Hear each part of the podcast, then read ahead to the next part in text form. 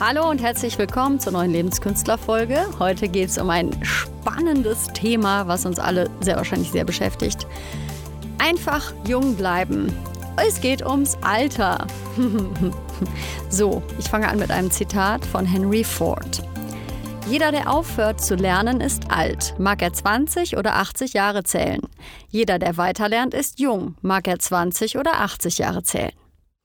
Ja, der Podcast fängt mit diesem wunderbaren Zitat an und äh, ich werde mal wieder ein paar Dinge zu diesem Thema hier sagen und vielleicht stößt das ja bei dem einen oder anderen irgendwelche weiteren Gedanken an. Und äh, ja, das ist ein Thema, was natürlich sehr viele Menschen heutzutage beschäftigt und äh, was man auch quasi irgendwie nicht so aufhalten kann, das Älterwerden. Als Kind kann man natürlich nicht erwarten, älter zu werden, weil man dann wieder, weil man dann denkt, man darf dann endlich alles. Und als Erwachsener möchte man am liebsten möglichst lange jung bleiben. Also ewige Jugend, fit und vital bis ins Alter, schön, knackig und gesund. Wer wünscht sich nicht auch mindestens eines dieser Dinge? Ähm, also als ich Kind war zum Beispiel, kann ich mich sehr gut daran erinnern, dass ich die Erwachsenen ziemlich langweilig fand. Ähm, das lag jetzt gar nicht so am Aussehen oder an den sonstigen Begleiterscheinungen, die ja auch beim Älterwerden manchmal einfach so sind, sondern das lag eher daran, dass ich einfach die so unfrei empfunden hatte und so langweilig und die Bereitschaft, mal spontan einfach irgendwas zu machen, mir einfach sehr gefehlt hat. Das kann natürlich jedes Kind auch irgendwie anders empfunden haben. Ich meine, wir sind alle individuelle Menschen. Äh, ich weiß ja nicht, wie es bei dir war. so, inzwischen werde ja auch ich immer älter und das wird sich jetzt auch nicht mehr umdrehen. Und ich finde das auch gut so. Also es ist einfach der Lauf der Dinge und das ist die Natur und irgendwann sterben wir und dann geht der Zyklus wieder von vorne los und das ist alles, finde ich, so ein natürliches Gleichgewicht. Ich finde aber, dass manche Sachen so vom Erwachsensein gar nicht so sein müssten, wie wir das so leben. Und ich beobachte das, also ich beobachte das zum Beispiel, wenn ich mit Erwachsenengruppen im Gegensatz zu Kindern, wenn ich mit denen Schauspielübungen gemacht habe. Da kann die simpelste Übung, die für ein Kind irgendwie eher langweilig ist, für den Erwachsenen wirklich total bewusstseinserweiternd sein und total befreiend. Und nach einem Schauspieltraining mit Impro und mit sehr lebhaften Übungen, wo man sich auch wirklich mal überwinden muss und vor den anderen was machen muss und sich dann wirklich auch mal traut und so kleine Mini-Schritte aus der Komfortzone halt heraus macht. Ähm, da verändert sich halt die ganze Körperhaltung und die Gesichtszüge. Also das habe ich jedes Mal einfach so schön gefunden, das zu beobachten. Und das lässt mich einfach so ein paar Dinge denken, die ich auch bei mir selber beobachte. Also der eine oder andere von euch hat das vielleicht ja auch schon mal beobachtet, dieses Phänomen. Und was genau macht jetzt eigentlich den Unterschied zwischen Kind und Erwachsenen aus? Jetzt mal neben den ganzen Erscheinungen, also vom Aussehen her, sondern von dem, was man eigentlich einfach so macht und was man so lebt. Ähm, eins ist ja auf jeden Fall, dass man als Kind so ganz natürlich lernt. Also man, man ist Kind und man lernt halt noch. Und als Erwachsener ist es irgendwie fast wie so ein unausgesprochenes Gesetz, dass man ja fertig ist was man ja alles können muss und so. Das ist jetzt auch wieder was, was ich so wahrnehme. Das kann für jeden ganz unterschiedlich sein. Vielleicht stimmst du mir da auch gar nicht zu, weil es stimmt ja auch nicht wirklich. Es ist halt nur eine Wahrnehmung, es ist nur eine Empfindung, die man dazu haben kann. Und ja, jeder entwickelt aber, glaube ich, einfach so eine ganz eigene Komfortzone. Die kennt, glaube ich, wirklich jeder. Das fängt ja an beim, bei Sachen, die Äußerlichkeiten betreffen. Zum Beispiel die eine Frau, die traut sich nicht ohne Eyeliner aus dem Haus und die andere nicht mit. Der eine schämt sich für ein klappriges Fahrrad, mit dem er durch die Gegend fahren muss, und der andere findet das genauso unangenehm im Ferrari. Ähm, als Erwachsener einen Sprachkurs besuchen, Computerkurse für Anfänger, Schwimmen lernen, Klavier lernen, Skifahren lernen und ganz, ganz vieles mehr. Das kann einfach als Erwachsener schon wirklich eine Überwindung bedeuten. Einfach zu sagen, ich kann das überhaupt gar nicht und ich belege jetzt so einen Kurs und ich mache das denn, geschweige denn einen Schwimmkurs mit Kindern zusammen machen zu müssen. Also die Frage ist einfach, wer würde das wirklich dann auch einfach machen, um es zu lernen, wenn man es denn dann will. Und ja, dann geht es natürlich weiter mit wirklichen Ängsten. Also Angst vorm Autofahren, Angst vor Menschen, Angst vor Publikum oder auch vor Publikum sprechen zu müssen. Und ja, die Liste der Ängste, die hört ja auch irgendwie gar nicht mehr auf. Und da gibt es ja schon Krankheitsbezeichnungen und alles Mögliche für. Und ich frage einfach, was uns das eigentlich bringen soll, das zu benennen. Ich meine, es ist ja gut und schön, dass man dann eine Rechtfertigung hat, die einen auch irgendwie dahin führt, dass die Leute das ja auch irgendwie verstehen. Und ich sage auch nicht, geh jetzt äh, durch die Welt und sei nicht mehr empathisch, aber es geht mir einfach darum, die Komfortzone, die wird ja nicht größer, die wird ja kleiner. Und wo soll denn das dann hinführen? Also glücklich macht es ja auch nicht, auf Dauer immer in der Komfortzone zu bleiben. Und es ist ja wirklich erwiesen, dass die Zellen altern, wenn man da nichts Neues mehr hinzufügt. Und dass meistens Menschen, die die mit ihrem Beruf aufhören und dann nicht irgendwelche Hobbys für sich erlernen oder irgendwas kreieren, dann ja auch relativ schnell altern und sterben.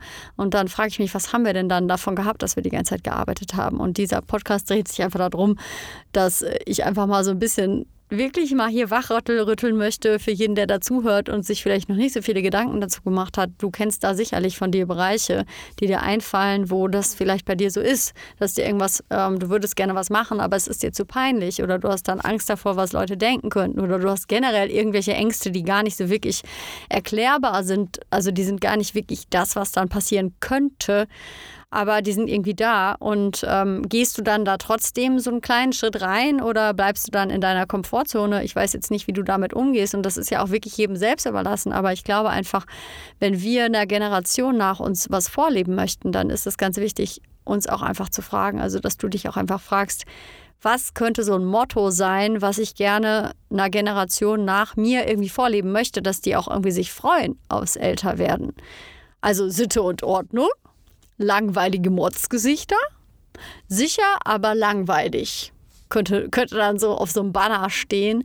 Gibt natürlich auch positive Sachen. Das ist jetzt vielleicht auch ein bisschen so, wie ich das oft empfinde, wenn ich viele erwachsene Menschen beobachte.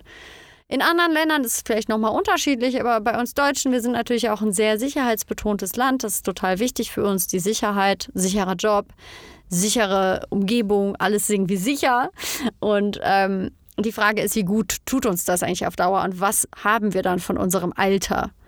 Weil wenn dann jeder ab 30 schon anfängt, irgendwie beim Geburtstag zu heulen, ähm, weil er jetzt 30 ist, dann weiß ich nicht, wo das irgendwie hinführen soll. Warum sollen wir dann dann 80 werden? Also was streben wir da eigentlich an? Und ja, ich habe jetzt irgendwie, vielleicht denkst du dir jetzt, ja, die hat ja gut reden. Ähm, nur mal ein kurzes Beispiel. Ich war jetzt gestern, deshalb bin ich auch nochmal auf dieses Thema gekommen, ähm, an einem kleinen Wasserfall, wo man auch so nebenher hochklettern muss. Ich habe Höhenangst irgendwann entwickelt. Also so eine ganz komische Höhenangst. Es ist gar nicht so, dass ich das habe, wenn ich auf einer Leiter stehe und auch nicht, wenn ich meine Bergmarathon laufe, wo es da manchmal auch wirklich steil den Berg runtergeht und man da trotzdem schnell lang rennt und da ja auch wirklich was passieren könnte. Ich hatte es halt einfach wirklich bei so Absprunghöhe Kletterdingern, dass ich dann schon irgendwie mir ausmale, ich würde da unglücklich runterrutschen und mir alles aufreißen oder so. Also ich habe da wirklich blühende Fantasie, wie in jedem guten Horrorfilm und verkrampfe und also so sehr fantasiegesteuerte Höhenangst irgendwie. ganz komisch. Sehr wahrscheinlich ist das auch normal bei Ängsten. ist ja alles immer Kopfsache.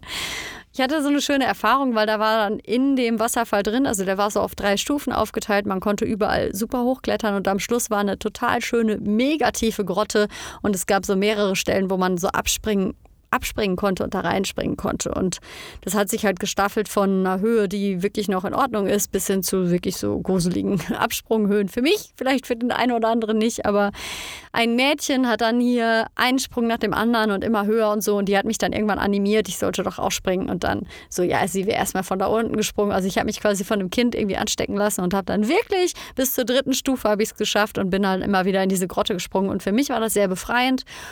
Genauso erlebe ich das im Winter beim Skifahren. Ich bin mit über 30 Skianfängerin und ich benehme mich da manchmal wirklich peinlichst daneben. Also wenn ich wirklich so am späten Nachmittag noch irgendwie eine steile Abfahrt nehmen muss, dann äh, bin ich ja auch nicht besser als jedes Kleinkind zur Freude meiner Familie. Es ist nämlich ziemlich unangenehm, glaube ich.